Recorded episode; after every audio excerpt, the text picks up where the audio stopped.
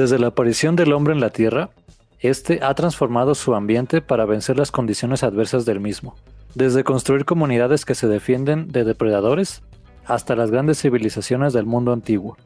Poco a poco las condiciones fueron cambiando con la revolución agrícola y el hombre se dio cuenta de que podía manipular algunas fuerzas de la naturaleza, como es el caso de desviar cauces de ríos o provocar incendios en sembradíos para volver fértil la tierra. Hoy hablaremos de la intervención del hombre en la naturaleza. Me acompaña como siempre mi amigo y colega Alberto Polina. ¿Qué onda, Jauría? ¿Cómo están? Yo solamente digo que el mundo se va a acabar. Si un día me has de querer, te debes de apresurar. Nuestro compañero de podcast, amigo y colega también, Alfredo Jiménez, el oso. ¿Qué tal amigos? Bienvenidos, listos para platicar acerca de los efectos que genera el hombre en la naturaleza. Hoy nos acompaña una invitada muy especial, Rocío Montaño. Hola a todas, a todos, a todes. Lucha y resistencia, pueblo. Pues vamos ahora con los temas que vamos a tocar en este capítulo, que son causas y efectos de la transformación del medio ambiente, las más grandes catástrofes ambientales causadas por el hombre y contaminación. La deforestación del Amazonas actualmente asciende a 15% de la superficie mundial de, vegetación. Se estima la pérdida de 4.567 kilómetros cuadrados de selva, que sería equivalente al territorio de España, Portugal y Francia. Este evento ha puesto en peligro la vida de 60 millones de animales en la región, mermando fuertemente la población de fauna salvaje de esta zona. Así también, se estima que el Amazonas podría limpiar 2.000 millones de toneladas de CO2 por año, lo cual representa el 30% de la capacidad total de eliminar el CO2 en esta zona. Tal vez el más palpable de los efectos de la transformación del medio ambiente es el cambio climático, generando efectos invernadero en muchas regiones del mundo. Actualmente, las ciudades más afectadas por el cambio climático son, número 1, Puerto Rico. El huracán María devastó Puerto Rico y dejó casi 3.000 muertos. Honduras, que entre octubre y noviembre de 1998 el huracán Mitch golpeó con fuerza y sobre todo su capital, Tegucigalpa. Entre otros países se encuentran Myanmar o Birmania, Haití, Filipinas, Nicaragua, Bangladesh, Pakistán Vietnam, el cual sufre efecto invernadero por herbicidas arrojados desde la guerra de Vietnam, los cuales afectaron un 12% de la flora de la localidad y sus efectos se siguen viendo hasta hoy, hoy en día, así como también República Dominicana. Oye Rich, pues qué anticlimática introducción nos das a este tema. Ya los agüité. sí, Sí, pero fíjate, está cañón porque el caso del Amazonas yo creo que es uno de los más sonados, ¿no? En el sentido de que es a lo que la prensa le ha dado más difusión, pero ha habido otros casos. Eh, también fue sonado el incendio en Australia y, y mucho se especula o se habla el incendio que hubo en enero. Se especula que fue un efecto también que no lo pudieron contener por el hecho del cambio climático que hemos tenido y, que afectó fuertemente esa zona y que cobró la vida de muchas especies endémicas de la región y también de personas, o sea, de lo grande que, fue. Fíjate que yo no sabía que el Amazonas se incendiaba, como que eso también es parte como del tema, ¿no? Tanto lo que sucede físicamente como la política y cobertura mediática. Cuando vi la noticia de lo del incendio del Amazonas, eh, luego, luego surgieron como noticias de, sí, es muy grave, nos vamos a morir, como de ese tipo, y las otras de, no, no estén eh, exagerando. Parece que mm, los incendios forestales en todas las regiones del mundo son más o menos cíclicos. Eh, por ejemplo, en California, ¿no? Que tiene un tiene climas más mezclados entre seco y, y bosque. Pero como que la frecuencia y la intensidad es lo que sí han aumentado en estos últimos años, ¿no? Y pues tú velo, ¿no? California últimamente, y ahora el Amazonas y, Australia, o sea, ya son varias regiones del mundo que les va como en feria. Yo veo esto como una estrategia para poder cultivar un montón de cosas. O sea, la primera parte que hacen, o el primer punto es provocar incendios para que sea más fácil la deforestación. Entonces ya después llega la soya transgénica, por ejemplo, el Amazonas. También Brasil, lo que yo he sabido, es que tiene una gran industria de carne. Entonces, eh, otro motivo para, lo de la tala de, bosques en muchos lugares, pero especialmente allá, es eso, ¿no? Quemar o talar áreas para, para pastoreo y, darle pie a, esa industria. Sí, es algo común, o sea, en México también sucede de una forma menos eh, catastrófica, pero precisamente sucede que hay algunos incendios en partes que están protegidas. Es para llevar a cabo algunos desarrollos turísticos, porque todo el tema que comentan de sembradíos. Entonces sí, sí es algo que pasa en varias partes del mundo. Digo, luego cuando hablan de áreas protegidas o zonas protegidas, pues también es una forma de privatizar nuestros recursos, porque entonces ya nos impiden ir a, a cortar una ramita para la leña o cosas así, y lo privatizan para lucrar, ¿no? Con nuestros recursos, cuando ni siquiera son recursos, son bienes naturales. Eh, con todo esto me viene a la mente el nombre de Greta Thunberg. Para los que no lo sepan, es una niña activista en pro del de, medio ambiente. Se le ha atacado mucho recientemente porque se habla de que es una niña que está en una clase media alta o acomodada que habla a través de, o sea, que utilizan su imagen para exponer un tema político y social sensible, ¿no? Que son los padres hablando a través de Greta. Yo creo que aquí lo, lo que perdemos de foco no es, no es quién dice qué, lo que perdemos de vista es el mensaje y el mensaje es, a ver, gobiernos del mundo deben de, ponerse las pilas, deben de voltear a ver que el cambio climático, de la contaminación está afectando gravemente el entorno. Y, hay que tomar medidas hoy porque ya hay consecuencias que son irreversibles ahí tenemos el caso del agujero en la capa de ozono, entre otros, ¿no? El, el, mar de plástico que está en el Océano Pacífico. Entonces, yo creo que antes de satanizar a Greta, tendríamos que voltear a ver el, mensaje antes de castigar al mensajero. O esa es mi postura alrededor. Sí, eso sí. Fíjense que, bueno, algo que he comentado con, mi hermano hablando de Greta Thunberg eh, eh, fue que, o sea, está bien, ¿no? Lo, lo, de Greta, pero ella se ha apoyado mucho de su, de esa cuestión mediática, ¿no? Ella es como todo, todo un tema por lo de eso de how dare you y quién sabe qué. Pero una vez escuché a alguien que decía, pues es que Greta, ¿qué? Sale en televisión y se salta la clase los viernes. Dato real.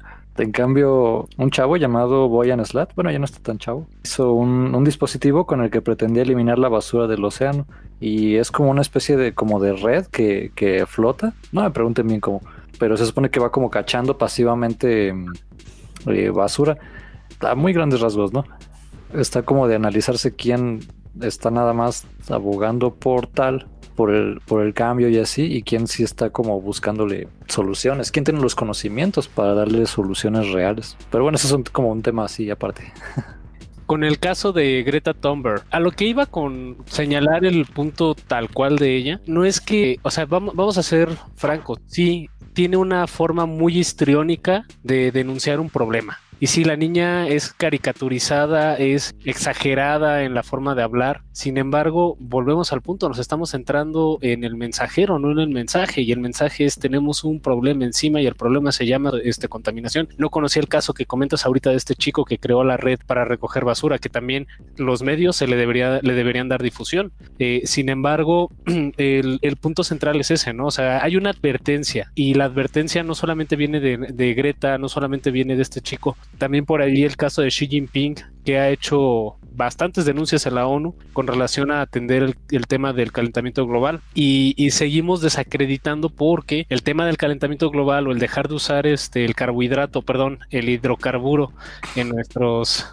recursos, como recursos naturales, le pega a una industria muy grande que es la industria automovilística, ¿no? Que es una de las más poderosas. Pero no con esto quiero decir que el día de mañana todos salgamos en bicicletas o, cosas por el estilo, pero que sí debería haber una regulación, una forma medida de cómo operamos los vehículos o los transportes. Porque lo que a la gente realmente le espanta con esta situación no es el hecho de, o sea, no es otra cosa que dejar su comodidad. ¿Cómo crees que yo voy a dejar de utilizar mi carro? ¿Cómo crees que yo voy a dejar de, de que voy a andar caminando? O subiéndome al transporte público. Lo que nos afecta realmente, lo que nos, lo que no nos hace voltear a ver el, tema del cambio climático es abandonar la comodidad, porque sí implica un cambio fuerte. Pues sí es un cambio fuerte, pero creo que cuando las personas somos conscientes se puede, se puede. Miren, yo ando en bicicleta, eh, soy vegetariana vegana y aparte, pues todo el tiempo estoy compartiendo pues información para que la gente se concientice para que haga la diferencia, para que ponga ese granito de arena que se necesita. Y pues, o sea, los impactos del calentamiento global, todos estamos viviendo esto. La ciudad cada vez hace más calor, o sea, si ustedes pasaran cerca de un basurero, porque casi todos son basureros, hay pocos rellenos sanitarios, pues se ve y huele horrible. Y pues sí, falta conciencia, falta decisión y, también estoy de acuerdo contigo que la mayoría de la gente solamente está pensando siempre en la comodidad, sin ver todos los impactos que, que esto causa, ¿no? Tan solo el consumismo, el andar en auto solamente una persona, tal vez si no podemos migrar completamente mm, nuestro esquema de, vida, hay que proponérnoslo. Por ejemplo, los pequeños hábitos que podamos hacer, hacerlos, ¿no? Ahora que comentabas eso del carro, eso es muy cierto. Yo también aquí en su pobre casa, que es la casa de ustedes, queridos podescuchas, la tienda está saliendo de, de la colonia y sí, cada vez que me o así, este, ella pues ya por su edad, o cuando hace sol, dice, voy a la tienda en el carro y le digo, no, espérame, está mejor. Voy yo, camino, no contaminamos, aunque sí me tarde 10 minutos en ir y venir, pero son pequeños hábitos, ¿no?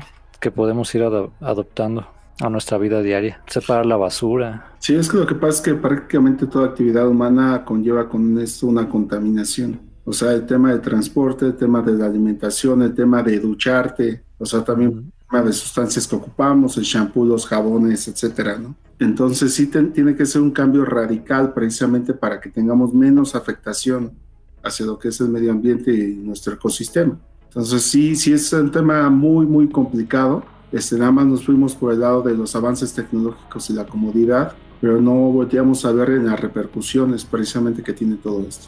Yo por eso no me baño. Ya sabemos. Yo por eso no tomo agua para ahorrar agua, pura cheve. no, pero coincido contigo, Rocío, de que punto que uno le, haya visto o no estas cosas, pero no hay realmente motivo por el que debamos, no, no, no debamos eh, promover cualquier avance, por pequeño que sea, en un modo de vida más, o en, no dejar huella ecológica, ¿no? Vamos, que sería, creo que el término bien, creo. Ahorita estábamos comentando en el pre-podcast acerca de causas y efectos y tocamos algunos temas interesantes, los cuales creo que mm, es bueno que, sepamos y analicemos. Aquí le voy a pedir a, Rocío que si nos cuenta un poquito de lo que pues, te ha tocado ver, ¿no? Ya nos dijiste rellenos sanitarios, que yo no me acordaba de ese tema, pero sí sería lo correcto y, deciden hacer basureros, ¿no? Bueno, ahorita como que estuvimos hablando de manera más global, pero si nos vamos a hablar de lo local, bueno, que hace rato no me presenté, pero mi nombre es Rocío, soy campesina, soy colonchera, soy defensora de la vida y del territorio. Bueno, yo vivo en la región Cuenca de la Independencia, vivo en el municipio de Dolores Hidalgo, que es la cuna de la independencia nacional, chicos. Acá esta región, que llamamos Cuenca de la Independencia, está formada por siete municipios, integrada por San Felipe, que es la parte más alta, San Luis de la Paz, Dolores Hidalgo, San Diego de la Unión, San José Turbide, Doctor Mora y la parte baja donde, donde sale el agua de la cuenca es San Miguel de Allende. Y el río principal es el río Laja, que se conecta con el río Lerma Chapala. En la cuenca de la Independencia, desde los 60 se empezó a perforar el primer pozo en San Luis de la Paz, porque había agricultores que producían su alfalfa, su maíz con pozos de riego pero de repente llegó la agroindustria y empezó a extraer agua. O sea, no ha habido una buena gestión de agua acá en esta región. Y creo que en todo México no hay. La, la Conagua no regula como la extracción del agua, como debería de ser, ¿no? Porque puede tener tres pozos de agua y extraen y extraen agua. Entonces, esto ha sido la consecuencia de que acá en el acuífero La Independencia tengamos agua contaminada, agua subterránea contaminada con arsénico y fluoruro. Y esto ha causado diversas enfermedades, lo que le contaba a Ricardo el otro día, la fluorosis dental, que la vemos en, en las comunidades. O sea, hay niños de, desde 7 años hasta personas adultas con fluorosis dental. A lo mejor se preguntan qué es la fluorosis dental, ¿no? La fluorosis dental refleja en los dientes como los dientes negros, amarillos, así hasta negros se pudiera decir, depende del, del grado de fluorosis dental, también fluorosis esquelética. Imagínense, los dientes son los huesos más, más fuertes de nuestro cuerpo. Entonces, si los dientes tenemos, los tenemos amarillos o muy negros, así como que se nos quieren caer, pues también los huesos eh, por dentro no los vemos, pero están muy dañados. También otra enfermedad es la insuficiencia renal. Dolores Hidalgo tiene el número uno en insuficiencia renal aquí en el estado de Guanajuato. Bueno, hay diferentes factores, ¿no? La mala alimentación, bla, bla, bla, pero uno de los factores es el, consumo de agua contaminada. Y bueno, la agroindustria utiliza una gran cantidad de agua, pero cuando llega a nuestro territorio, ahora ya no está comprando tierras, ahora la renta por 20 años máximo para aprovechar lo que se pueda aprovechar, pero tiene otros impactos contaminantes. Por ejemplo, usan agrotóxicos, agroquímicos, que dañan a los polinizadores, principalmente a las abejas. Y por acá, por esta región, muchos somos apicultores. Entonces, sí se está viendo este impacto negativo de los agrotóxicos, porque dañan a las abejas, pues también llegan y deforestan. De aquí a que crece un opal, son 10 años, 7 años, un maguey un mezquite todavía más, más tiempo para que se desarrolle, pero ellos en un día llega la mano de chango, le decimos nosotros, es la, la máquina esta que tiene como, no recuerdo cómo se llama, pero acá le decimos la mano de chango, y llega y destruye todo nuestro monte. Y nuestro monte nosotros lo vemos como algo muy importante para la apicultura, algo muy importante para nuestra alimentación también, para la alimentación del ganado. Y bueno, si seguimos hablando de la agroindustria exportadora, porque acá hay un montón de agroindustria exportadora, eh, de capital chino, de capital español, estadounidense, hasta árabes hay por acá. Por ejemplo, si hablamos de la agroindustria de los chinos, exportan un montón de agroindustria de, de hortalizas chinas que ni siquiera jamás, o sea, yo creo que ni se, ni se las imaginan. Ah, perdón que te interrumpa, Rocío, pero hay una duda y, y, jugándole un poquito al abogado del diablo, ¿no? Entendemos todas las complicaciones que tiene el tema de, de la agroindustria en cuanto a impacto ambiental. Sin embargo, y te digo, jugando un papel del abogado del diablo, si dejamos de, voltear a ver a la agroindustria como un mercado la gente que se emplea ahí, ¿dónde quedaría? Y dos, si esa no sería la forma de trabajarlo, ¿cuál sería la propuesta para hacerlo con el menor impacto, el menor impacto ambiental? Pues hay alternativas de vida. Yo trabajo en una asociación civil donde, bueno, se llama Centro de Desarrollo Agropecuario y aquí esta organización tiene más de 50 años en la región promoviendo alternativas de vida sustentables para que las familias pues no tengan que estar trabajando para alguien más, ¿sabes? O sea, que recuperen este trabajo en la milpa para producir sus alimentos. Nosotros le llamamos la unidad de producción familiar. Cuando hablamos de la unidad de producción familiar, hablamos de tres espacios productivos. El primer espacio es el traspatio, la producción de hortalizas, árboles frutales y ganado menor, gallinas, puercos, borregas. Luego está el área de la parcela. En la parcela vamos a producir nuestra milpa con biodiversidad de cultivos, como ha sido siempre calabaza, frijol, eh, maíz, y de ahí pues salen un montón de cosas, ¿no? Flores de calabaza, eh, quelites, verdolagas, y pues también si hablamos de plantas medicinales también puedes encontrar en la milpa. Y el tercer espacio es el espacio del monte, donde se promueve pues la apicultura para las familias campesinas es muy importante porque nos da alimento, nos fortalece en nuestra salud, aparte también nos ayuda en la economía familiar. Y acá se produce una miel buenísima, que es la miel de mantequilla, una blanca, muy rica, que es la de la cosecha de mezquite. Con eso, con eso alarma. Y aparte en la unidad de producción familiar, pues tienes tus ecotecnias para ahorrar el agua o en muchas comunidades ni siquiera hay agua. Entonces ahí se promueve la, cosecha de agua de lluvia en cisternas de ferrocemento. Eh, también el sanitario ecológico seco, el filtro de aguas grises, el horno mixto y sí, pues con eso puedes vivir de manera sustentable y no necesitas ir a trabajar a la agroindustria. voy a sonar un poquito, digo, sigo en el papel del abogado del diablo, perdón. todo, suena bastante bien. Sin embargo, el plantear esta idea en la mente de, una persona, una persona citadina, vamos a decirlo de, una forma como tal, alguien que su trabajo, su forma de vida se sustenta más en un corporativo que, en el campo, esto significaría un retroceso, ¿no? Significaría eh, vámonos a vivir una comuna. Y yo creo que esa es como una idea que, que se clava fuertemente en la mente de las personas, por lo que no se le da la, la cabida a esta opinión. A un nivel urbano, ¿qué se podría hacer? En este caso? Pues también existen alternativas, también pudieran eh, implementar esto de la cosecha de agua de lluvia, bueno, separar sus residuos, eh, tener su producción de hortalizas, pues en el espacio que tengan puede ser de manera horizontal.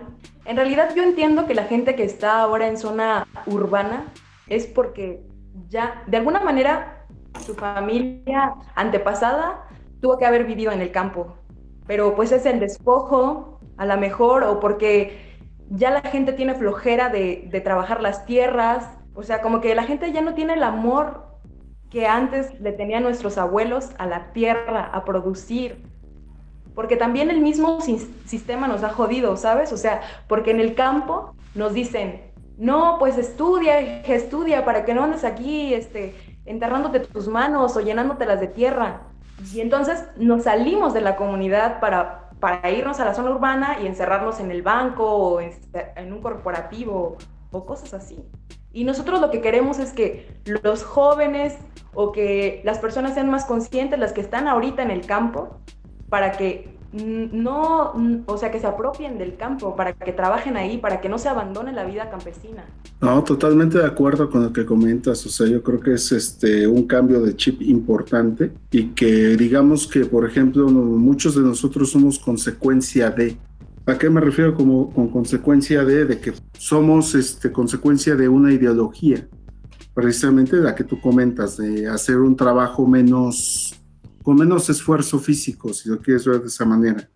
Y entonces nos aglomeramos en ciudades, donde precisamente lo que estamos haciendo es este, complicar la situación de esa sociedad en ese espacio puntual. Digamos, somos demasiados, tenemos que traer agua de otros lados, no tenemos los espacios precisamente para que podamos sembrar. Últimamente ni siquiera para que tengas una recreación adecuada ¿no? ¿A qué me refiero? O sea, ahorita que la seguridad este, no es nada buena, ya ni siquiera los niños que antes jugaban en las calles lo pueden hacer. Yo creo que, y eso va pegando en diferentes sectores. Van a ver que, bueno, en un futuro no muy lejano, o sea, vamos a tener menos deportistas, porque precisamente no hay tanto recurso para que le des al niño un espacio donde te desarrolle. Estamos dándoles una tablet, un teléfono, lo que sea, para que ellos no estorben y se entretengan pero todo el tema de actividad física, de, actividad, actividad motora, se está dejando de lado. Entonces, a mí se me hace algo sensato, difícil cambiar el chip en las personas. Este, yo mismo me, lo he cuestionado y me suena interesante. Valdría la pena saber de un esquema donde sepas, oye, yo con un terreno de qué tamaño puedo yo modificar a este estilo de vida en algún momento dado. ¿no?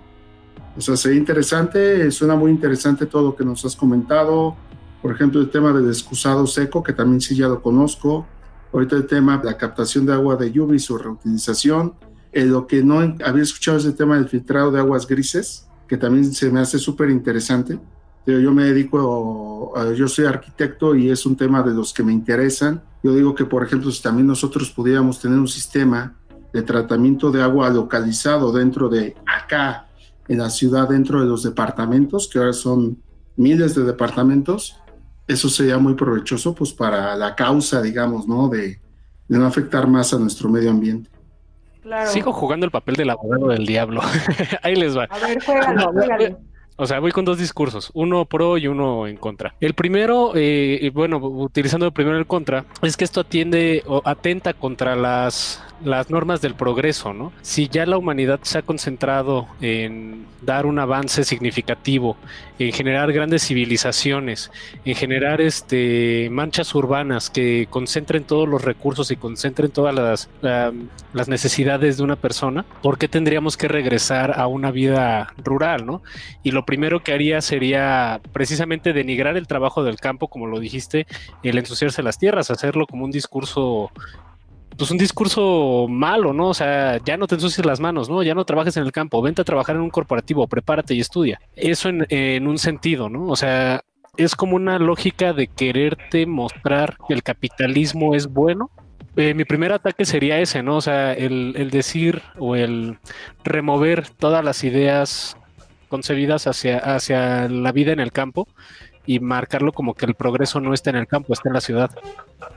Y la segunda, eh, o sea, la segunda postura que quería decir a favor de es, sí, o sea, como dicen, hacer un buen cambio de conciencia, hacer un, cambio de switch para ver que eh, no se pierden fuentes de empleo en ese sentido, sino se pueden generar nuevas y voltear a ver otros recursos. No digo que todos los que están en la ciudad, salgamos de la ciudad, vámonos a correr al campo y ahí vamos a empezar a sembrar. Tal vez no sería la mecánica, pero sí generar organismos o generar instituciones. Ya no hablemos gubernamentales porque sabemos que no lo van a hacer, pero sí instituciones civiles en las cuales regulemos todo el trabajo de las industrias que no están sujetas a este modelo. Que podamos tener auditores a las industrias que, que procesan metales, que procesan fuentes de, combustible como los hidrocarburos y poder hacer una auditoría social y consultarnos si es lo que buscamos, si es lo que queremos o a dónde nos va a llevar.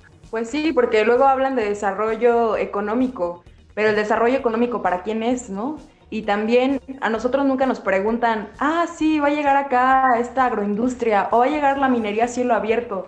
O sea, ya nada más nos enteramos de repente y qué onda, ¿no? O sea, ¿por qué?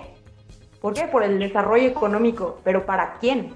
Y también estoy de acuerdo en que los de la ciudad pues ya están en la ciudad. O sea, no es como que, ah, sí, pues a lo mejor ahorita con todo este con este lío de la pandemia, a lo mejor hasta les gustaría tener pues cierto terreno, ¿no? En la vida acá cerca de lo rural para liberarse un poquito. Creo que ahora con esta pandemia también se está valorando más la vida del campo. Y yo lo que diría para que también se hiciera conciencia de la gente que está en la ciudad, pues que sepa lo que consume, porque muchas veces nada más la gente va al mercado y agarra un jitomate o compra su kilo de frijol, pero ni siquiera sabe de dónde viene, quién lo produce, ni nada. Por eso también, pues acá se impulsa el comercio comunitario, en donde pues ya los campesinos producimos frijol, maíz, o luego tenemos joconostles o nopales y, se vende, se vende el excedente, pero primero pues para nosotros. O sea, asegurar nuestro alimento para nosotros y ya lo que sobre se puede transformar y vender para la gente que vive en la zona urbana, pero la gente que vive en la zona urbana, pues que sea consciente de que pues es mejor comprarle, comprar algo orgánico, que también lo orgánico ya lo han etiquetado un montón de, así nada más para lucrar también, ¿no? Así como, ah, sí, certifícate. Todo lo del campo es orgánico. Y entonces ahora tenemos que estar certificados también para que ya nos compre, ¿no? Es una manera de seguir con este capitalismo. Fíjate que sí, o sea, se etiquetó lo de orgánico como para certificarte, pero en un ímpetu, si quieres, hasta, perdóname la palabra, pero hasta mamador, ¿no? Con esto de la creación de, o más bien de, de, mercados vintage, donde la gente decía, no, es que yo no consumo eso porque no es orgánico, encontraron ahí, el capitalismo encontró ahí un nicho de mercado perfecto, porque dijo, es el güey al que le voy a poder estar vendiendo cosas orgánicas bajo una certificación y demás, pero que me los va a pagar tres o cuatro veces su costo por un manejo de marca o por una idea eh, preconcebida. El, movimiento este, el Green Life, precisamente, ¿quiénes impulsaron ese movimiento? Pues la gente que tenía eh, los recursos económicos para hacerlo. Y esos recursos estamos hablando de pues maquinaria, estamos hablando de tener los pedazos de tierra, de o poder comprarlos en un plazo inmediato, de generar de la noche a la mañana pues una burbuja, ¿cómo se llama este? Una burbuja invernadero para crear todos esos productos, pero no siguió, siguió siendo una cuestión de capitalismo. Nunca se consultó si era realmente o se, o se preocuparon para ver si era una cuestión realmente de, de un mercado sustentable o orgánico. Por eso yo creo que se desacredita el movimiento orgánico porque fue impulsado por grandes empresarios que les valía tres hectáreas de, hablando de hectáreas y de clima, para hacer este tipo de cosas. Sí, pues por acá también está de moda esta agroindustria orgánica supuestamente, pero pues no es tan orgánica porque lo orgánico no debería de devastar o destruir. Y igual siguen usando químicos, ¿no? Pero pues ya pasa cierto tiempo y entonces ya desaparece el químico y entonces ya es orgánico. Y todo para la exportación, como el apio, las lechuguitas, pero lechugas esas de colores, y pues no, o sea, no es para, para nosotros, los que vivimos cerca de esas, de esas agroindustrias. Fíjate que ahora que lo estabas mencionando, a nosotros, a muchos nos, nos asusta esta idea de, de tener que aprender a cultivar, ¿no? O que nos vayamos al campo o así. Pero a lo mejor parte de lo que pasa es que la gente de la ciudad ahora es muy dependiente de la industria del campo, ¿no? O sea, entonces que si, si pasa algo allá, aquí hay alza de precios, aquí hay escasez y eso genera problemas, ¿no? Entonces tal vez no migrarnos al campo, sino más bien los que vivimos en ciudad, deberíamos aprender a, cosechar, aunque sea cultivos pequeños, para quitarle esa carga tanto económica como productiva al campo, ¿no? Eh, porque sí, mudarse está cañón y cambiar tu estilo de vida, pues más todavía, sobre todo si, si uno no está convencido, pero es que no es malo. Pero el incentivo que pues, podremos tener la gente de ciudad es quitarle carga laboral, económica y, nutricional al campo, ¿no? Y yo me confieso, yo soy el primero que tendría que aprender a, cultivar algo porque se me mueren las plantitas de frijol, entonces, pero digamos, si pudiera por lo menos ya tener mi plantita de jitomates que he tratado, mejor mi hermana cultivó un jitomate que yo. Cilantro, chicos, siembren cilantro. El cilantro para los tacos. Si ya pudieras quitarle, eh, no la chamba, pero, pero esa cuestión de, de, esa demanda tan fuerte al campo, creo que tal vez podría ser un pequeño apoyo, ¿no? Y es que también llegó la industria, ¿no? Eh, otra cosa que terminé pensando, antes de que se me vaya la idea, es que aquí en Dolores o en partes de México llegaron a sembrar, ¿no? Y quieren competir con Estados Unidos o China, que son países muy grandes tienen subsidios, tienen extensiones de, de tú ve Kansas y ves un, un cuadro así gigantesco, ¿no? En cambio aquí, aunque la tierra es de mejor calidad, el clima es mejor, no es tanta el área y tienen que mm, darle la torre al ambiente para equipararse, ¿no? Económicamente y probablemente nuestros terrenos, por más que nos duela, jamás estuvieron hechos para exportar a tal escala. Y esto ahorita nos damos cuenta, ¿no? pues sí, gracias a, gracias a los tratados de libre de comercio que nuestros presidentes han firmado, pues se le abre las puertas a toda esta agroindustria exportadora, ¿no? De los diferentes capitales que ya mencioné. Porque no es como que estas empresas nos estén alimentando a nosotros los mexicanos. O sea, se llevan nuestra agua, destrozan nuestro suelo y deforestan nuestra vegetación nativa. Y eso por una parte, porque también han dado un montón de concesiones de minería. Y, por ejemplo, acá en la Cuenca de la Independencia, pues hay muchas concesiones mineras.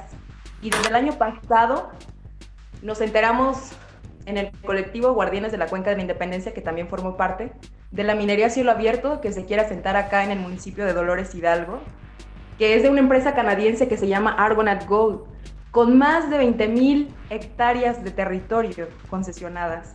Tiene 13 concesiones mineras, pero esto abarca más de 20.000 hectáreas, que viene siendo cuatro veces más así de la cabecera municipal, si se compara. Y luego es una minería a cielo abierto, imagínense, es sería la primera mina a cielo abierto en el estado de Guanajuato, porque Guanajuato ha sido minero desde hace muchísimo tiempo, pero esta minería traería más devastación al territorio, tiene ocho concesiones de pozos de agua para extraer muchísima cantidad de agua, 1.4 millones de metros cúbicos al año. Y si lo comparamos con cisternas, pues son más de 12 cisternas por día, de 12 mil litros. Y luego usan, usan un procedimiento que es de lixiviación en pilas, donde, bueno, la minería cielo abierto es donde destruyen el cerro, hagan de cuenta. O sea, meten explosivos, hacen pozos, perforan y luego meten los explosivos y destruyen así todo.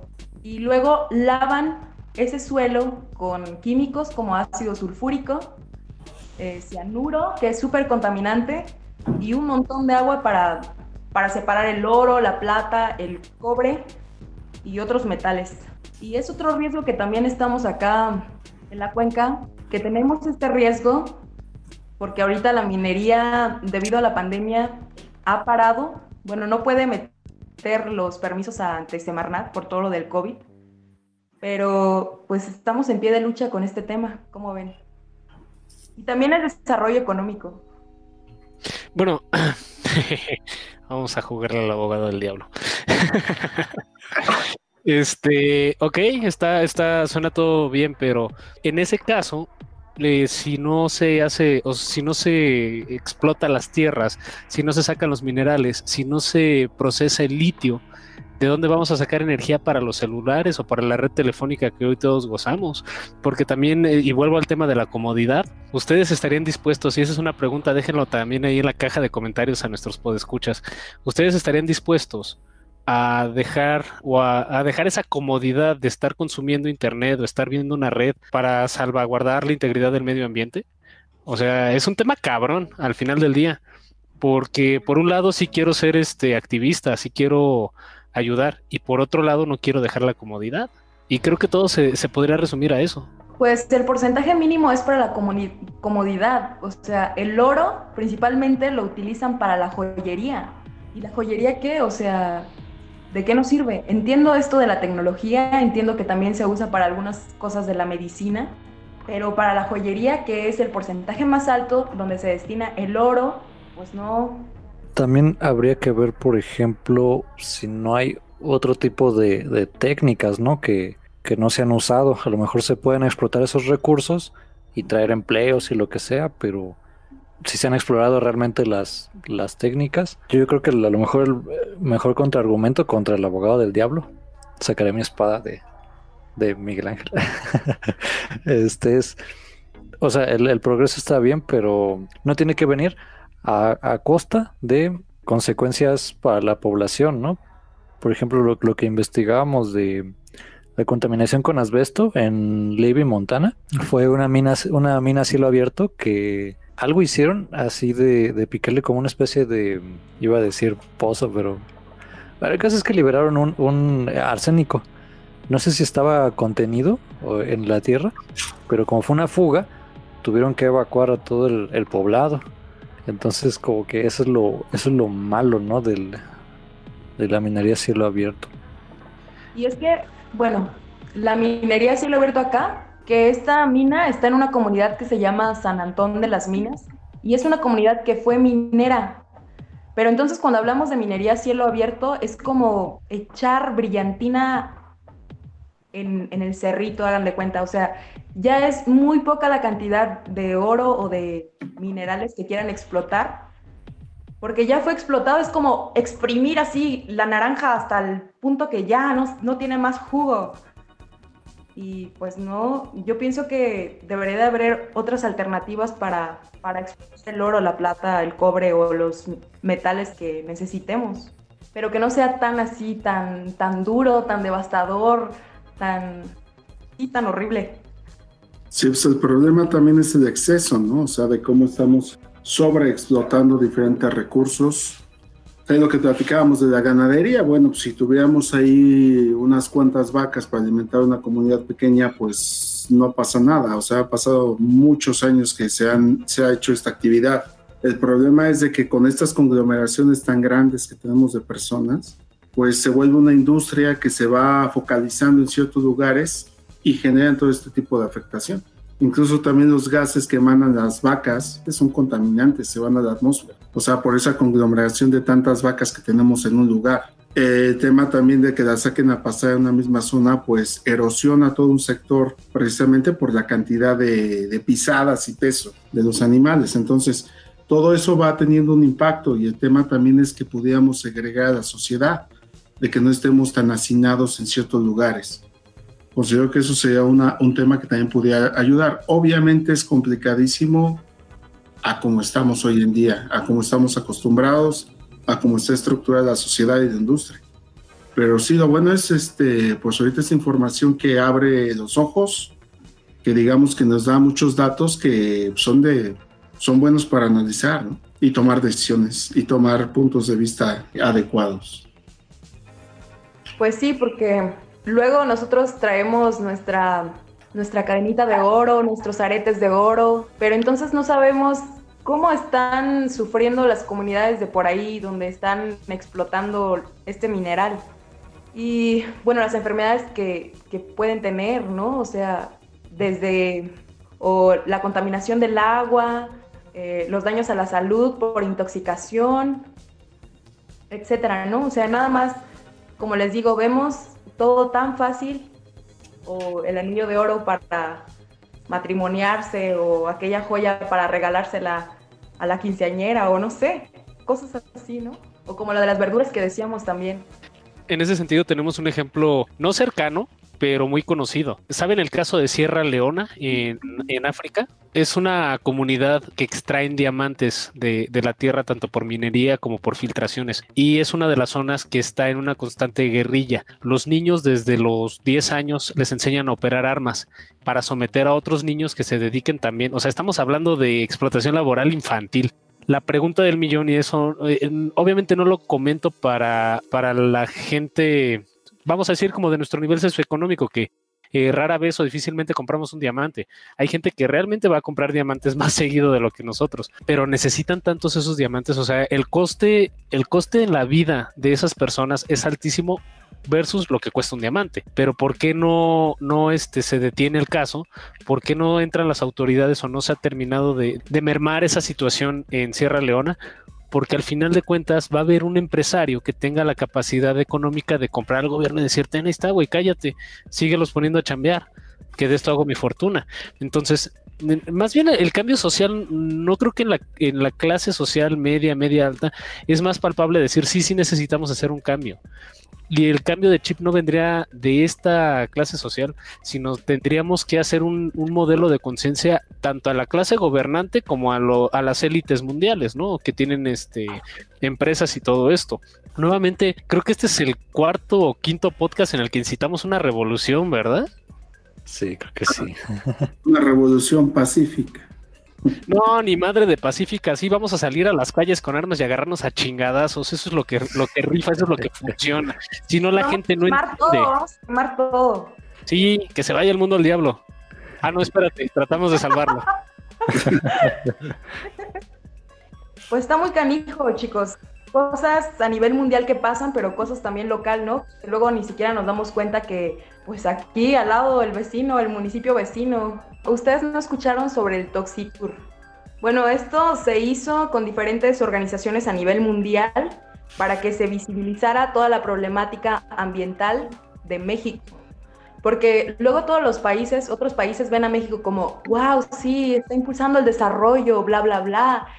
Pero no, no sabe que Volkswagen o que las textileras o que otras empresas avientan sus residuos a, a los ríos, con esto del Toxitour fue un recorrido desde Jalisco, Puebla, Hidalgo y otros estados donde se visibilizó como todos los impactos muy fuertes, de veras muy fuertes, de contaminación y todas las enfermedades que está causando y toda la gente que está muriendo. O sea, no es como que la gente se muera de un día para otro, ¿saben? O sea, no es un impacto así tan marcado, pero la gente se enferma. Como acá en la cuenca, nos enfermamos así lentamente, nadie se da cuenta, pero al final es por todo esto de la contaminación del agua subterránea. Pues habría que agregarle Salamanca, ¿no? Aquí Guanajuato está. Y bueno, esperemos que no, no agregar Dolores, pero Salamanca ya está nuevo en el Toxitour, Salamanca, Guanajuato. Está muy feo Salamanca.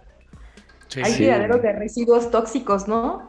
Muy, muy feo. Luego las nubes amarillas que se hacen y las alergias y lunares rojos que le sale a la gente por tanta contaminación.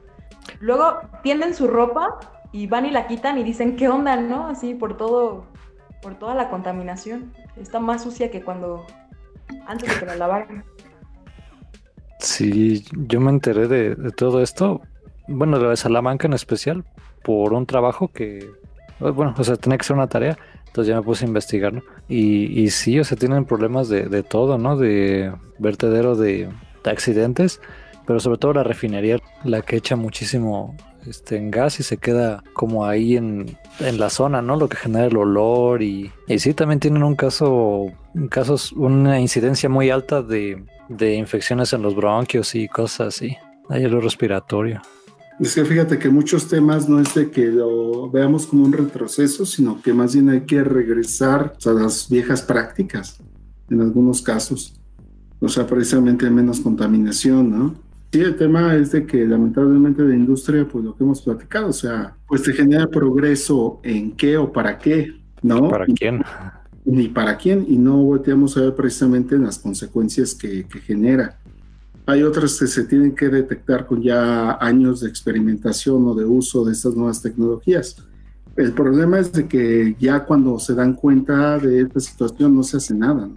Y por otra parte, pues creo que nosotros como consumidores, el tema es que desasociamos precisamente todos los procesos que, que implica tener un producto en, en, tus manos. Tú ya nada más abres tu refri, abres una bolsita con zanahorias y se acabó, no las ocupas. Pero todo lo demás, todo lo que implica que, que, llegue ese alimento a tu casa, es lo que no estamos, este, no nos damos cuenta, ¿no? Simplemente, por ejemplo, el empaque. ¿Para qué tenemos ese empaque de plástico? Para unas zanahorias. ¿no? Entonces eso... Para saber que son zanahorias. Tienen el empaque, no sabemos que son zanahorias. Y que sean orgánicas. Pero sí, o sea, todo ese tipo de, de cuestiones, o sea, creo que eh, hemos alcanzado un nivel de inconsciencia importante, muy importante, o sea, el tema de que cada, parece que damos un paso y lo que hacemos es contaminar, simplemente con el tema de estar haciendo o consumiendo algún producto. Eso es, eso es lamentable. Sí, es súper lamentable. O luego nos venden esto también de las energías verdes, ¿no? Y nos hablan así súper bonito. No, que producción de biogás, que, que paneles solares y todo, pero realmente son buenas, tienen un impacto bueno o no, para quién es esa energía que se produce. Fíjense que acá hay muchos testimonios de personas que han visto avionetas anti lluvia. No sé si sepan qué hacen o qué, pero también si seguimos hablando de la industria, hay una empresa que se llama Mexolar, XL Helio, y también hay otro, otro parque que se llama Parque Don José. Y estos parques de energías verdes, de energías chidas, que no contaminan supuestamente, pues están provocando un montón de cosas que están fregándonos todavía más, porque usan tecnologías como las avionetas anti lluvia para que las nubes no tengan impacto en estas celdas solares y sigan produciendo un montón de energía. Y bueno, lanzan, con las avionetas lanzan yoduro de plata a las nubes para disiparlas y ya deja de llover. Y ellos pues felices y contentos, ¿no? Porque siguen produciendo energía. Y por ejemplo, el Parque Don José tiene un poquito más de 1.300 hectáreas de puros paneles solares. Y no es como que para los paneles solares se necesite muchísima mano de obra. Necesitaron mano de obra para cuando estaban construyendo o cuando estaban desmontando, pero ahora estas empresas se pueden manejar desde, por ejemplo, esta empresa se maneja desde España, por control remoto desde España, para moverlas, para ver, para, para captar la mayor radiación del sol y generar la energía. Pero con esto que están haciendo ahora de, de las avionetas anti lluvia, pues no manchen, este año se ha perdido la cosecha de, de nuestros granos básicos. Eh, el maíz, el frijol, la calabaza, este año ya no hay granos, o sea, nos preocupa que se pierda la semilla, la semilla criolla, porque también hay otro, ¿no? De, del maíz híbrido, transgénico, que es otro tema, pero también por acá hay mucho maíz híbrido. Pero nuestra semilla criolla México es origen de maíz. Y, y, bueno, también los costos van a subir, no hay, este, nuestros estanques tampoco es, es como que estén llenos porque la sequía fue terrible acá en el territorio, gracias a estas pinches avionetas anti lluvia. Oye, pero yo todavía tengo granos, ¿eh? O sea, no es como que se hayan perdido. Esos no, güey. Bueno, si te los destripas, te, te quitan, seguramente.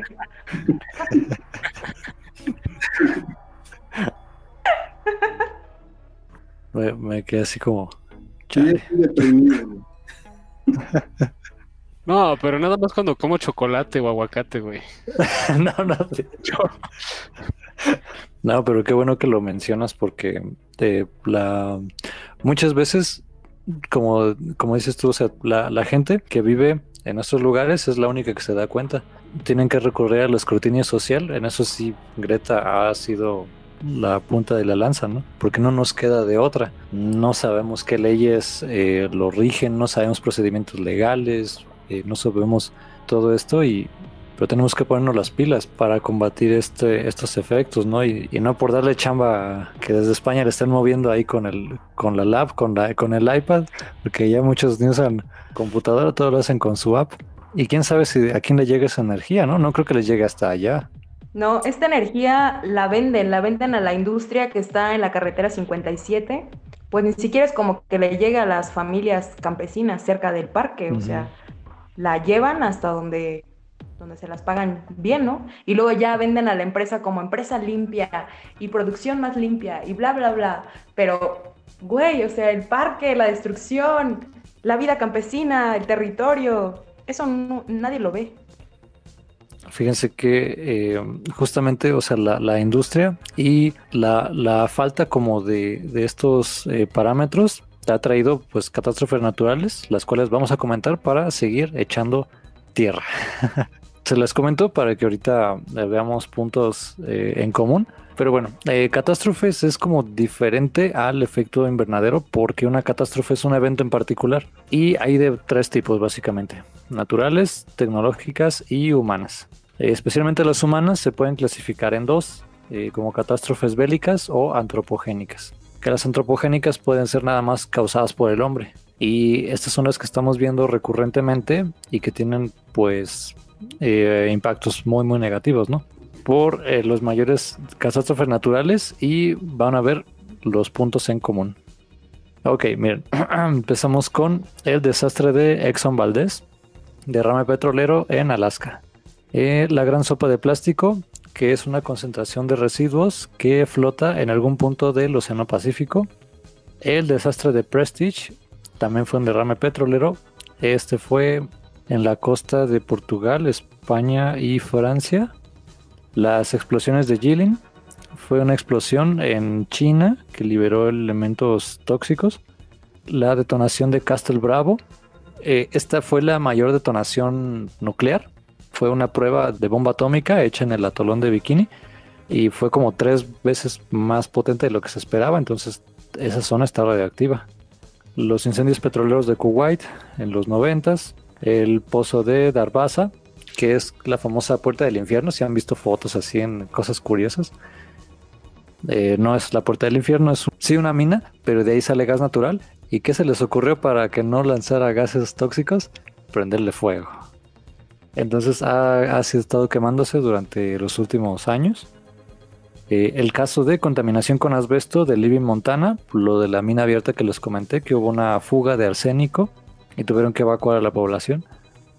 Eh, el de Deepwater Horizon, este creo que fue un derrame de petróleo en lo que es el Golfo de México, que terminó afectando a México, Florida, Bahamas, Cuba. Lo de la gente naranja en Vietnam, que este sí fue con fines bélicos, fue un herbicida usado para matar cosechas de los vietnamitas en la guerra de Vietnam por parte del gobierno de los Estados Unidos, pero parte de esa infertilidad sigue hasta nuestros días. La planta de azufre de Al Misra, que fue un incendio que liberó dióxido de azufre en los Emiratos Árabes. El caso del Love Canal en Canadá. El mar de Aral, este lago, ya no existe, básicamente, porque lo secaron para alimentar plantaciones de algodón. Y el desastre de Asnal Collar, un derrame químico, porque una mina de cielo abierto que estaba en España, que se les cayó parte de un, de un dique que tenía químicos y tuvieron que limpiar todo ese, ese derrame. Y pues hay otros ejemplos, ¿no? También, eh, por ejemplo, el caso de Chernobyl, ¿no? Que pasó ahí en Ucrania en los ochentas, que también pues dejó toda esa región pues con afectaciones de contaminantes, ¿no? Y que tardó muchísimos años en estarse recuperando. Digo, honestamente no sé si ahorita ya es una zona que vuelva a ser habitable, pero pues bueno, quedó mucho tiempo contaminada esa zona y, y regiones aledañas. Creo que son 500 años lo que tiene que pasar para que los agentes patógenos de la radiación se erradiquen al 100%. Sí, la radiación es, es, otro boleto. Y lamentablemente aquí en México se han robado a lo largo de los 10 últimos años, creo, o 20, no me acuerdo, pero se han robado como 20 veces. Ha habido 20 casos de robo de material radioactivo. No del tipo Chernobyl, pero sí ha habido también accidentes nucleares. No nos quedamos atrás. y mira, ahorita que, que, comentas este, lo del robo de materiales radioactivos, también creo que por la década de los 70 aquí en México hubo un desastre eh, radioactivo mayor que el de Chernobyl que es el del, cobalto 60, que no fue como tal este, una explosión de, material radioactivo, sino de que se robaron una, una maquinaria que contenía este, eh, bueno, este tipo de, de, elemento radioactivo, el cobalto, y lo trajeron paseando, o sea, lo subieron a camioneta, la camioneta fueron a llevarla a quién sabe dónde, dejaron ahí piezas de, del cobalto 60, eh, la gente que estaba en la zona seguía operando la camioneta, los niños se subían a jugar a la camioneta, dices, en la madre, pero que infectó gran parte de Juárez, y que de hecho por ahí dicen, dicen que lo que más daño hizo fue los vientos que arrastraban las partículas radioactivas hacia otras comunidades. Y de ahí viene, dicen que de ahí viene la frase, lo que el viento le hizo a Juárez, porque por el viento llegaron las partículas radioactivas del, cobalto 60. Entonces cuando AMLO dice, me hace lo que el viento a Juárez, ¿quiere decir que se está haciendo radioactivo? Es correcto. Principalmente ocupamos esa frase para decir que, que no nos hace nada, pero todo lo contrario, tiene una implicación dañina en la salud. Es más, también el viento resfrió a Juárez en su momento, güey. Seguimos con contaminación. Bueno, ya hablamos de la contaminación en cuestión de, suelos y malas prácticas, pero no sé si sabían ustedes que más de 37 mil millones de toneladas de CO2 se producen al día. La contaminación se ha convertido en uno de los problemas más serios a nivel mundial siendo causante de graves daños a la salud y reduciendo la esperanza de vida de las personas, ya que la mala calidad del aire o el agua, con componentes anómalos pesados, son los principales causantes de enfermedades. Y a continuación te decimos cuáles son las ciudades más contaminadas y su impacto en las personas. Se viene nuestro top 5 de Cough. Ok, número 1 tenemos a la ciudad de Delhi, en la India con 113.5 emisiones de partículas finas conocidas como PM2.5, un contaminante más grande que el CO2. En segundo lugar está Dhaka, Bangladesh, con 97.1, igual emisiones de PM2.5. Kabul, Afganistán, con 61.8. Número 4, Manama, el país Bahrain, con 59.8 emisiones. Ulaanbaatar en Mongolia con 58.5, Kukait City en Kuwait con 56, Kathmandu, Nepal con 54.4, el número 8 está Beijing, China con 50.9, Abu Dhabi en los Emiratos Árabes Unidos con 48.8 y en el número 10 Yakarta, Indonesia con 45.3 emisiones de PM2.5. Ahora, ¿qué tienen en común todas estas ciudades? Que todas son asiáticas. ¿Saben qué otra cosa también viene de Asia y más expresamente de China y es tremendamente dañino para la salud? Que tampoco te deja respirar. Creo que este listado nos da una idea de, una, la tendencia mundial, ¿no? Si bien en todos los países hay problemas ambientales, creo que la curva ha tendido a ir por de Asia Menor, Arabia, este, Medio Oriente, pero pues para, para allá vamos si no, si no procuramos un cambio aquí, ¿no? Se me hace, bueno, yo pensé que iba a figurar la Ciudad de México allá, pero no. Sí estamos, sí estamos, pero haciendo la revisión ahorita nada más pusimos las 10 más críticas. Nosotros estamos como en el lugar 42 en cuanto a emisiones de PM 2.5 Y realmente, o sea, este, este tipo de, de partícula fina es más bien de la calidad del aire pero que tiene grandes consecuencias a la salud al final del día. Aquí en México lo que tenemos es un tema más como de, desechos plásticos y desechos de, a base de, de carbohidrato, digo, hidrocarburo que son más, más difíciles de deshacer en el ambiente. Sin embargo, estos del PM, pues sí se podría utilizar como con plantas, no sé, o sea, estoy especulando. Alguna planta que procese como el CO2, también el PM 2.5. Fíjate que, bueno, este dato lo pueden ustedes googlear, pero cuando estaba haciendo esa tarea que les cuento, descubrí que tal vez la, la, fama de la Ciudad de México la precede, pero no es realmente ni la ciudad más contaminada de México. Creo, si no me equivoco, que las tres ciudades más contaminadas en el país son Monterrey, creo que Toluca y ahí sí entra Salamanca, aquí cerquita a la vuelta de la esquina. Y lo le di con el dato porque pues, estaba investigando sobre Salamanca, pero sí es curioso que ya la Ciudad de México no es, a pesar de, de la fama y de los eh, programas ambientales que ha tenido, que tiene, uno pensaría que es la más contaminada y no, realmente es más en esas tres. No estoy seguro de Toluca, pero creo que sí, Monterrey sí figuraba, cañón. Sí, estoy, sí es Monterrey, Toluca y Salamanca, las más contaminadas. A veces las carnes asadas, ¿no? Yo creo. Hacen tanta carne asada que ya terminó valiendo madre.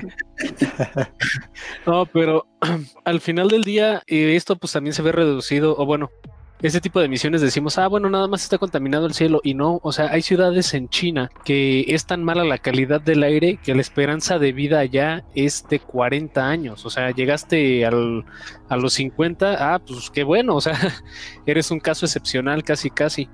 Pero imagínense que así estuviera el planeta, ¿no? Donde la esperanza de vida sea llegar a los 40 y te mueres no, no por viejo, sino por todo el consumo, bueno, todo lo que entra a tus pulmones. Ah, ya me preocupé, chingada madre. Déjenme echar un cigarro. Este, para los nervios.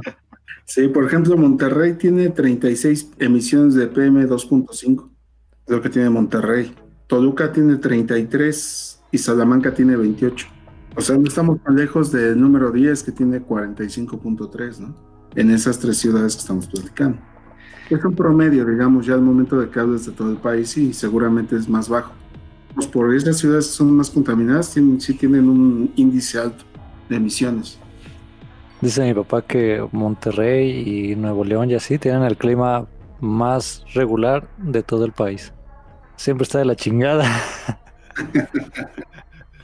Pero cuéntanos, Richie, ¿qué daños a la salud puede traer esto? Aquí me gustaría que nos lo recordaran, Rocío, de lo que tú has visto y también de lo que hemos buscado. Eh, obviamente uno de ellos es cáncer, puede ser desde en lugares muy variados, desde la piel hasta los pulmones. A mí me llamó la atención lo de la fluorosis, que eso casi nunca se menciona. Por ejemplo, acá yo hablaba de la contaminación del agua subterránea y estos son los impactos que a la salud que ha tenido, la insuficiencia renal, la fluorosis, el cáncer, la fluorosis esquelética también, la dental y la esquelética, daño a los neurotransmisores, pero si hablamos de la contaminación atmosférica, pues esas cosas que dañan todos nuestros pulmones, todo lo que contabas de Salamanca, y pues sí, si hablamos de la contaminación del suelo, pues también cuando se producen nuestros alimentos, todo eso también pues tiene un impacto a la salud, o sea, el cáncer, eh, la intoxicación, etcétera. Sí, esos eran los que creo que cuando, cuando ya empezamos a ver esos efectos es cuando la gente de verdad se pone seria en la cuestión de, oye, ¿qué está pasando? ¿Por qué o sea, esto ya no es normal, no? Eh, el gobierno no hace palanca a menos que vea un... Tiene que haber un problema más grande para que resuelva uno, uno más chico, ¿no? Más bien yo lo que siento es que no están asociando esto, estas enfermedades con la calidad del medio ambiente. Por eso no, no, no lo relacionan. Oye, es que esta es una zona con alto índice en cáncer de piel o cáncer pulmonar. No, pues es que la gente fuma un chingo. No, no mames, el, el, aire está de la chingada. O sea, hay que decirlo como tal, ¿no? Este, oye, es que es una zona donde hay alta fluorosis. Ah, es que toman mucha coca. No, pues espérate tantito. El, agua está contaminada. Yo creo que no hay como una correcta asociación entre lo que está pasando, aunque ya ha habido quienes lo denuncian, como es el caso ahorita que de, de Rocío que nos comenta. Pero al final del día, qué hacen las autoridades. Yo, sé que siempre termino echándole la culpa a las autoridades, ¿verdad? Por eso ya le vamos a entrar a la política y vamos a hacer... Ellos tienen la culpa, a ellos, nadie más. no, fíjate que fuera de, tirarle la culpa a las autoridades, también nosotros como ciudadanos no nos hemos organizado para, para exigir que ese es el, el término, el tema correcto, para decir aquí hay una bronca, eh, cómo nos vas a ayudar y hacer que eso llegue a, más personas. Entonces, sí es una lucha de poder, es una, una estira y afloja, el hacerse notar. Y, yo creo que la gente no lo voltea a ver porque sí, yo sigo con ese punto de que atenta contra eh, la comodidad de la vida de las personas que no, no padecen el problema. Sí, luego acá dicen que la fluorosis dental es porque uno no se lava los dientes o cosas así, ¿no? Y lo que se promueve es en las universidades que vienen acá o en las universidades sacan la carrera de odontología. O sea, hay un chingo de odontólogos. O lo hacen las clínicas para insuficiencia renal. Pero no están atacando este problema desde la raíz. Se están haciendo tontos. Señores autoridades, no se hagan pendejos, por favor. Ahí está la denuncia. Escuchen este podcast y no se hagan pendejos. El nuevo partido de Lupus Cintus promueve legislaciones ambientales responsables con la salud de los ciudadanos. INE queremos nuestro dinero. Porque hay un buen de legislación ambiental. Y seguramente hay en todos los países, ¿no? Pero una cosa es que se regule o una, una cosa es que se cumpla, eh, pero realmente pues nada más beneficia a los grandes intereses, pues, o sea, no es como que se cumpla o que se regule. Nada más están de adorno estas leyes ambientales, por Dios, hagan algo. Esa es otra denuncia. Entonces, sí, por ejemplo, esa es otra pregunta que a lo mejor ahorita no la podemos comentar mucho, pero como comentaste, sí hay, y México tiene buenas leyes, pero como siempre el cumplimiento es el que no, en el que fallamos, ¿no?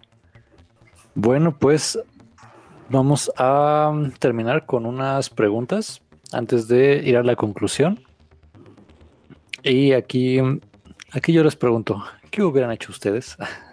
No, este, por ejemplo, lo que decimos de regulación ambiental, ¿realmente sabemos de regulación ambiental? Digo que está la LEGEPA, la Ley General de Equilibrio Ecológico, y luego hay un montón de normas, la NOM 027 para el agua potable, la NOM no sé qué, eh, también para manejo de residuos, hay reglamentos, hay normas.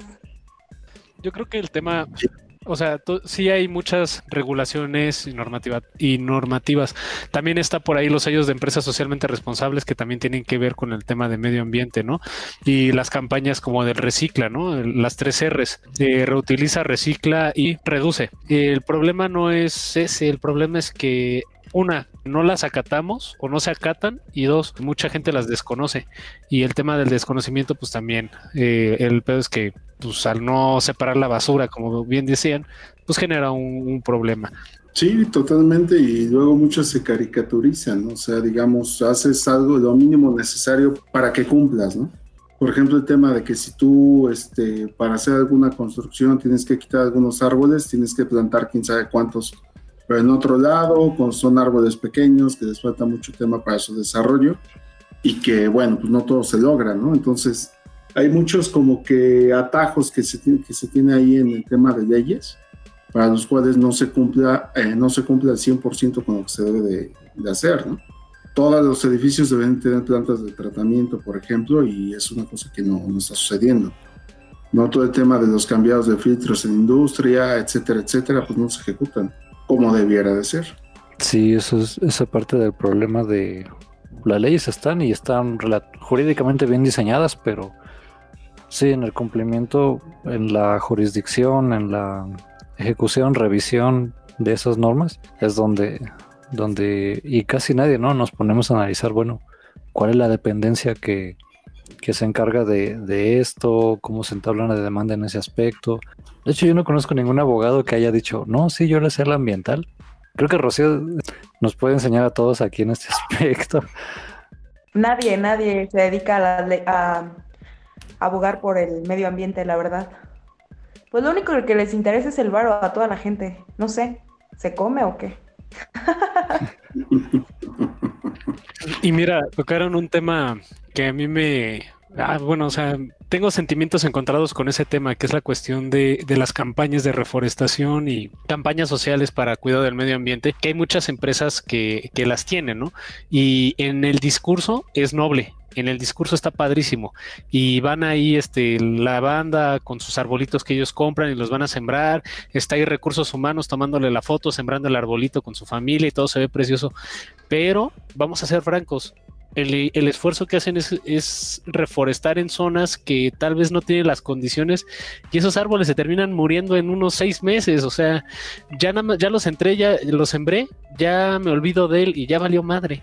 O sea, ya no hay un cuidado después de y poco o nada sirve hacer toda esa campaña. Parece más una campaña mediática que realmente una intención de una organización, empresa o incluso institución este, educativa por el hecho de, cuidar el medio ambiente. O por ejemplo también las políticas públicas que impulsa el gobierno. Por ejemplo, hay una que se llama eh, Sembrando Vida, ¿no? Que se promueve en el sur, principalmente de México. Y entonces le pagan a la gente para que siembre vida, siembre árboles. Pero la gente lo que está haciendo es sacando las plantas nativas, deforestando las plantas nativas para sembrar ciertas hectáreas de árboles y entonces les dan creo que 4.500 al mes, cosas así. Pero ¿cómo hacen esas cosas? O sea, en lugar de ayudar, están perjudicando. Y otras cosas que también nos meten en, en la cabeza es, por ejemplo, que, que bañate en cinco minutos o ahorra agua con lavándote los dientes con un vasito. Mientras hay otras grandes empresas que gastan y consumen toda el agua. O sea, como que eso no es de nosotros, la sociedad. Pues no hay regulación ambiental, en resumen. Aquí lo único que se siembra es el terror. Todos vamos a morir. es lo único seguro, ¿no? Pero de qué manera vamos a morir y, y qué vamos a hacer para tener una mejor calidad de vida mientras morimos. Pues hasta hasta morirse, ¿no? Es, es contaminante, pues ahora sí que si no quieres que tu cuerpo, o sea, o no puedes porque ya no hay espacio o así en un cementerio, te, la famosa cremación, no, no, yo creo que me cremen y que no ocupar espacio. Ajá, pero la mitad de tu masa corporal ya se fue a la atmósfera. Lo más chido sería que nos hicieran composta. así partirnos en pedacitos y luego ya integrarnos con más materia orgánica y vamos a hacer un abono orgánico. bueno, tú no Hace... porque has de tener un buen de partículas de, del cigarro. tú eres contaminante, Pola. ¿Qué parte del abogado del diablo no les quedó claro? O sea, yo, yo, vengo, yo en este podcast represento el progreso. Hace poquito veo en Facebook una imagen, ¿no? De, de um, como que están promocionando, o, o, no sé si eso si es real o ya se vendan o qué, pero te encapsulan, o sea, cuando alguien muere, el cuerpo lo encapsulan como en una, como especie de composta, de cápsula, ¿no? Y de ahí este se usa como abono para sembrar un árbol, pero creo que eso ahorita hace unos días. Ah, sí, es cierto. Sí, sí, sí.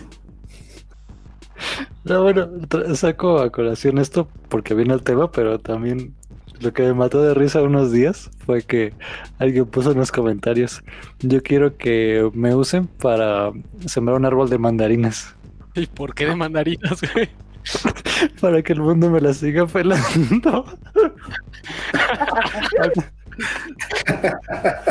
Yo dije, ese, cuate es un maestro, así, su, su like y vamos a darle un Oscar a ese cabrón.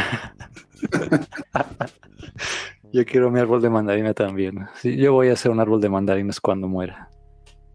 Ustedes, gente bonita de Lupus Cintus, ¿qué está haciendo para remediar el medio ambiente? Y alguna situación que les haya pasado por hacer eso. Todo buenas intenciones nada más. Yo una vez hice popó y me la comí para no generar desechos.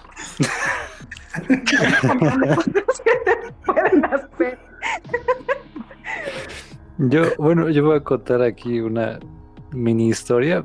Eh, en mi casa tratamos de separar la basura y pues ya no, tenemos un bote chico para la orgánica y el grande para la inorgánica.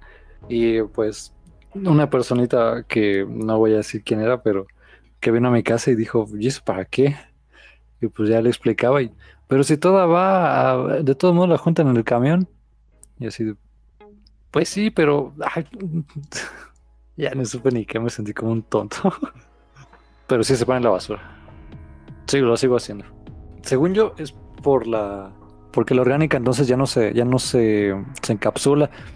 Entonces la orgánica sí se deshace y lo- la inorgánica, pues bueno, ya irá a parar a sus 500 años de, de vida. Yo creo que podrían utilizar la lombricomposta en la zona urbana para, bueno, sí separar esa basura orgánica, pero que se compostee, bueno, que las lombrices hagan su chamba. Sí, el tema es que quizás este, tenga que haber dos, dos tipos de camiones. O sea, que venga X días por la orgánica y el otro que venga por todo el tema que puede ser reciclado o inorgánica. Precisamente que tengan distintos destinos, ¿no? O sea, porque ahorita pues todo se va a un mismo tiradero municipal, ¿no? Entonces, este, lo conveniente es de que vayan a dos diferentes destinos, una procesadora de composta, como dice Rocío, y pues ya veremos dónde lo ocupamos. Fíjate que un poco trataron de hacer eso aquí en Celaya, pero creo que a todos se nos fue de largo, así lo de los días. Yo, por ejemplo, sería más de que haya contenedores, ¿no? Porque los, los contenedores, pues sí los podrías separarlos, ¿no? Pero dada la situación aquí, es como, bueno, ¿y de dónde irían los cadáveres, no? Es como de, ¿De qué cadáveres hablas, Richie? pues los que aparecen todos los días acá en Guanajuato. ah, qué feo. Este relleno sanitario con ellos. Sas. Ahí está, composta. No, pero fíjate que acá en la, en la Ciudad de México sí hay camiones que tienen un apartado como una tanquetita de color verde diferente para las zonas donde sí se separa la basura. Que nunca abren, Eso sí, también. sí, sí. No, también otra cosa que podría ser como una buena medida para no generar tanta basura es, banda, no coman tanto en McDonald's, en Burger King, en, no pidan tanta comida rápida en, en Uber Eats, porque si se dan cuenta piden un rollo de sushi, un, un este arroz y algo, y le salen como cinco o seis trastes de, de unicel, y en uno nada más porque traía la soya, y en otro porque traía esto. Cocinen en casa, no sean huevones. Un aplauso, la neta. Yo creo que para evitar generar tantos residuos, pues evitar el consumismo. Porque nomás es puro consumismo a lo tonto, la verdad. Yo quiero promover una clase diferente de consumismo. Si usted tiene una necesidad, hágalo con su mismo que lo viene haciendo hace tiempo. ¿Que quiere carro nuevo? Váyase con su mismo carro. ¿Que quiere nueva ropa? Con su misma ropa de ayer también. Ese consumismo es el único que nos va a sacar adelante. Oye, sí es, sí es un buen dato porque ya no lo comentamos en la en, en lo de la contaminación, pero la segunda industria que contamina más después de la petroquímica es la industria textil. Tiene un, un 24% en toda, en toda la inserción de filtrados de agua y, químicos textiles y el 11% también son gases eh, que generan también efecto invernadero por el tema de uso de breas o, o petróleos que se usan dentro de la ropa. Entonces es la segunda industria más contaminante después de la petroquímica. Entonces sí, con su mismo traje, con sus mismos zapatos. Ya sé que vamos a aparecer todos el chavo del 8, me vale madre, pero va a estar el planeta más limpio. Pero habías propuesto una solución para que la industria textil ya no contamine. Ah, sí, vamos a regresar al, al jardín del Edén, todos tapados con, con hojitas y, y con el viento a cuestas. Con hojita de cilantro. Hojita de cilantro. Andar frescos, no unas de menta para que andes fresco, güey. No, de cilantro para que huela así a, a taquito.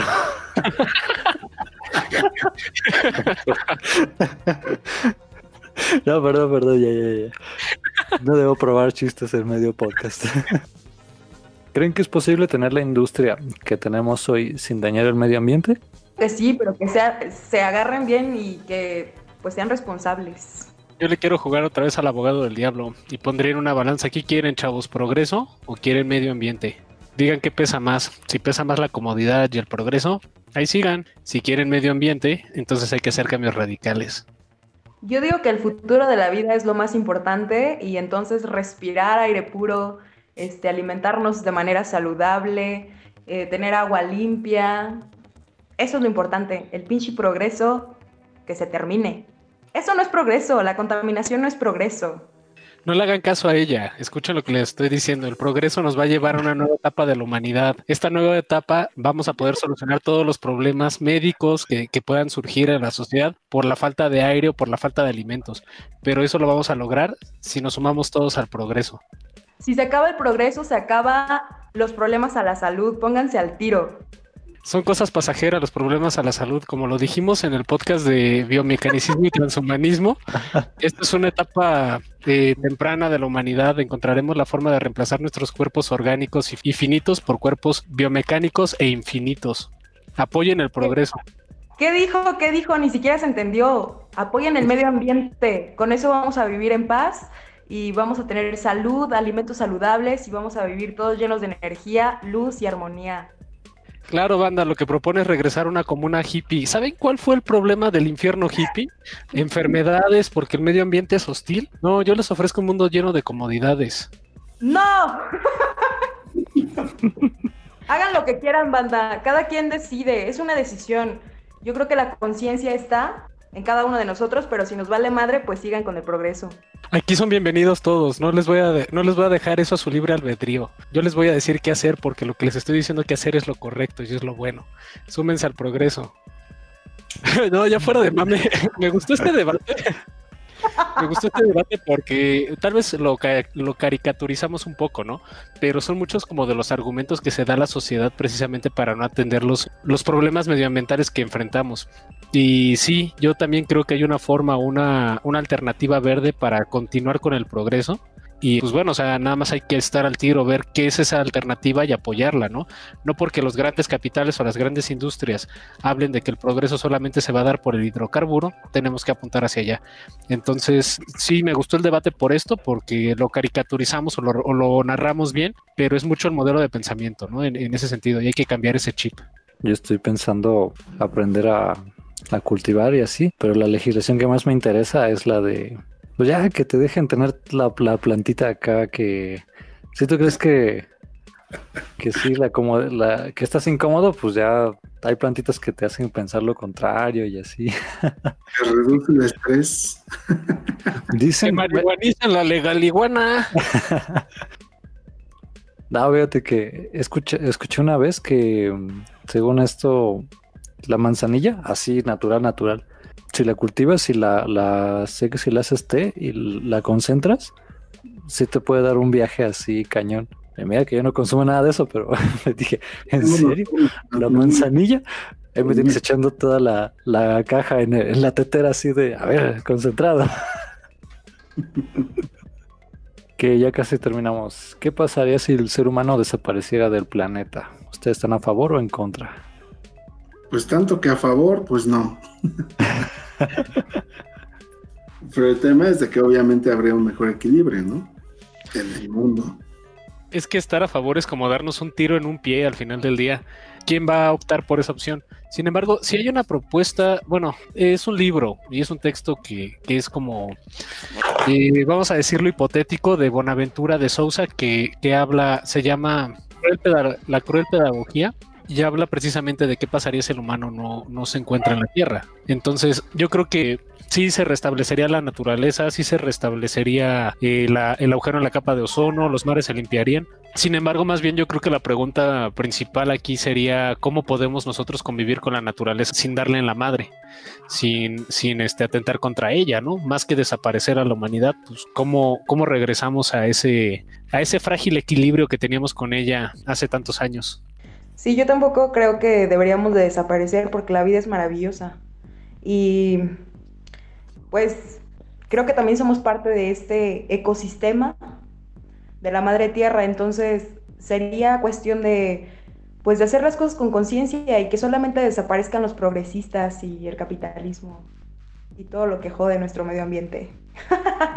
no le escuchen, banda. Arriba el progreso. Va, va, va, va, va.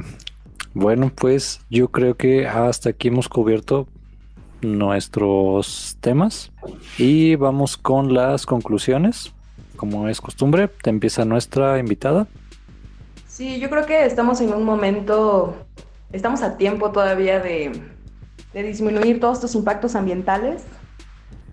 Y pues es cuestión de abrir un poco el corazón y conectarnos con la madre tierra, que es la que nos da, pues nos da la vida. Y agradecer lo que tenemos y pues neta ser conscientes y hacer la diferencia. La diferencia, aunque sea poquito, aunque sea separar la basura, aunque, aunque luego la, la junten en el camión, ¿no? Pues bueno, complicado, complicado el asunto, este, pero yo creo que el tema es empezar con pequeñas prácticas adecuadas que se puedan ir contagiando con otros, este, con otras personas poco a poco. Yo creo que no hay otro tema que hacer. O sea, seguir generando conciencia si no queremos desaparecer, ¿no? Si no queremos que nos echen de este planeta. Entonces, básicamente es empezar con pequeñas prácticas que precisamente nos ayuden a, a consumir menos empaques, a contaminar menos, a utilizar menos el coche, etcétera. Si el de junto no lo está haciendo en el momento, pues empecemos nosotros. Ya posteriormente habrá la posibilidad de presionar si somos más los que estamos en la misma línea. ¿no?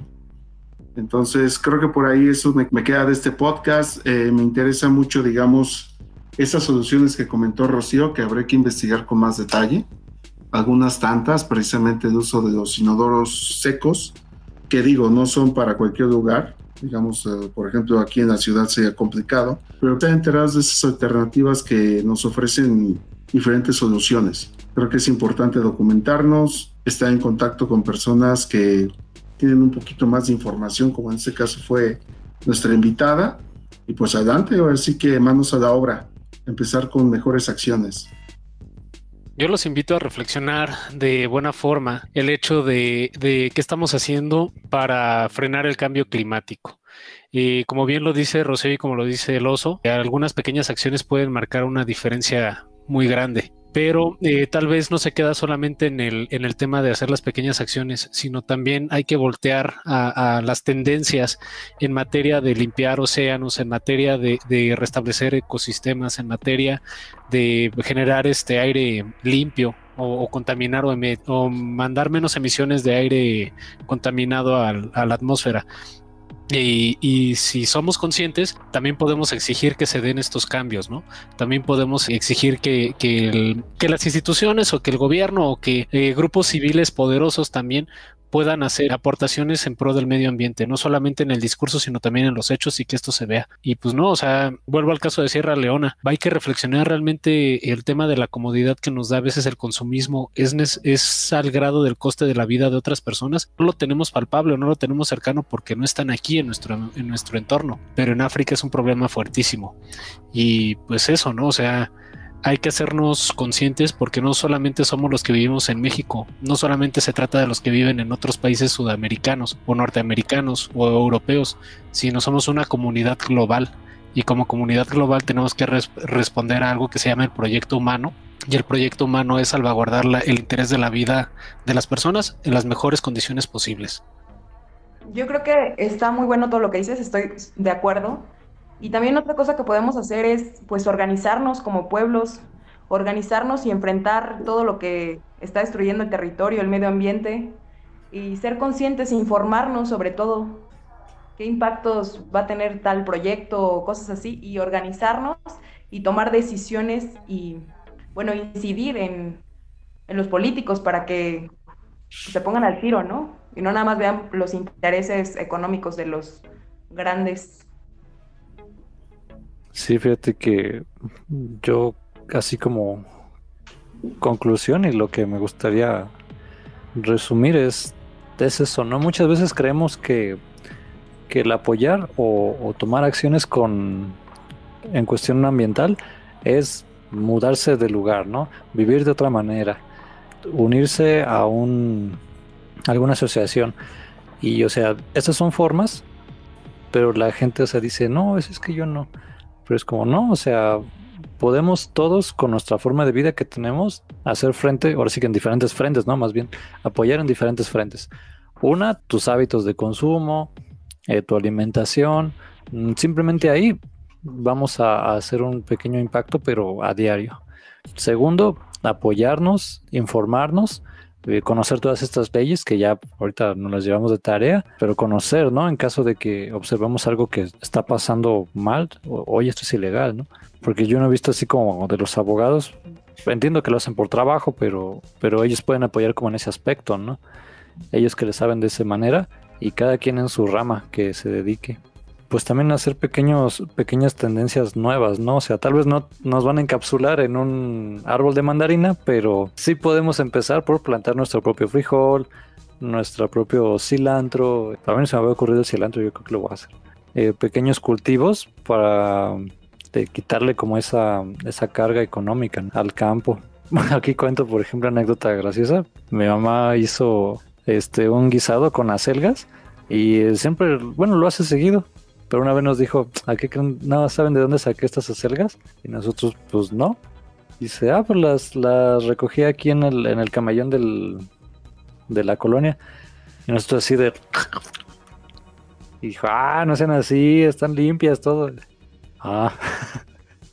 bueno, no, no, no las devolvimos, pero, pero sí, este, ella hizo, eh, hizo de comer con, con una planta y todo, porque ya tenía el conocimiento y, y mira, aquí estoy. Lo bien purgado, hombre, al menos. con, con, madres, este, ahora sí que con madre. Excelentes esas acelgas de mi mamá, les voy a patentar. No se las presumo, pero se las presumo. pero vamos con eh, recomendaciones.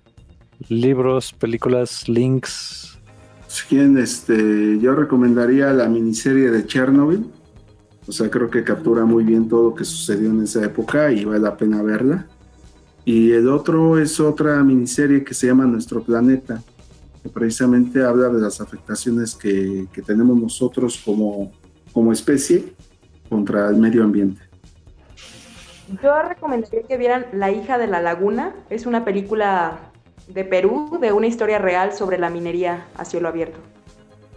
Yo les quiero recomendar una película que está en Netflix que se llama Madre con Jennifer Lawrence y Javier Bardel, que es una analogía donde Jennifer Lawrence representa la Tierra y, y, no solamente ella, también la casa en la que viven representa la tierra. Entonces empiezan a tener una serie de conflictos porque llega gente de diferentes lados y empiezan a, destruir la casa, empiezan a destruir este el hogar donde vive Jennifer Lawrence y pues termina hecho un caos, termina quemando la casa. Es una analogía también algo bíblica, porque por ahí hacen referencias a algunos pasajes de la Biblia. Pero está interesante la película de Madre, cómo, cómo el plasma muy bien cómo el ser humano ha destruido o está destruyendo la tierra en ese sentido. Bueno, yo les quiero recomendar una que se llama Plastic Planet, dirigida por Werner Wood, y es acerca del plástico.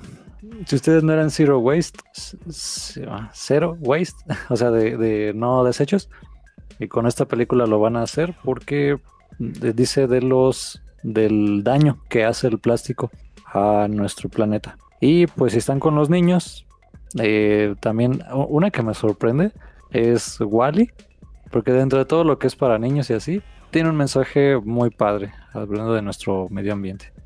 Por último tenemos nuestra sección de avisos, en la cual ahora sí, links, redes sociales o algo que quieran promocionar. Pues yo invito a que sigan la página en Facebook del colectivo Guardianes de la Cuenca de la Independencia para que vean todos los maravillosos murales que hemos pintado en contra del extractivismo, de la devastación del territorio y para que también si lo quieren adaptar al lugar donde viven, pues estaría chido. Y en Instagram estamos como colectivo Guard 1 y ahorita estamos impulsando una campaña que se llama Únete al cuidado del monte para ver ese valor que tienen nuestros montes. Pues sí, para reforestar, para, para evitar los incendios forestales ahorita en esta época de, de seca. Y pues sí, anímense. Sí, ahí vamos a colocar los links en la descripción del video para que los puedan consultar. Por favor, dense una vuelta por las redes sociales, denles like, denles este, seguir y lo más importante, sigan y apoyen el movimiento, que es un trabajo bastante loable lo que está haciendo esta fundación. Entonces, los invitamos a que, a que se suscriban también a esa página. ¿Nosotros tenemos avisos, Paul? Qué bueno que me pregunta, Richard. Sí, ya están los cuentos de lobo en el Patreon para que vayan a escuchar una historia de conspiración global basada en hechos reales. Eso es como un primer aviso. Y con este podcast vamos a cerrar noviembre modo turbo, pero no se desanime en que vienen otros temas más interesantes. Vamos a analizar el tema del dilema de las redes sociales y la economía de la atención. Entonces también estén pendientes de este siguiente tema. Y como siempre, pues los invitamos a, suscribirse al canal, a darle like a la página, a seguirnos en Facebook, en Twitter, en Instagram y en todos lados donde nos puedan dar este like. Ahí píquenle. Como dicen todos los youtuberos, destroza el botón de me gusta y Sí, y próximamente vamos a estar estrenando la parte 2 de los cuentos del lobo, ¿no? Que también seguimos con el tema de pandemia y conspiraciones relacionadas a la pandemia dentro de este del capítulo 2. Va a estar muy bueno. Ya escucharon gente, apoyen, apoyen, pásele, pásele.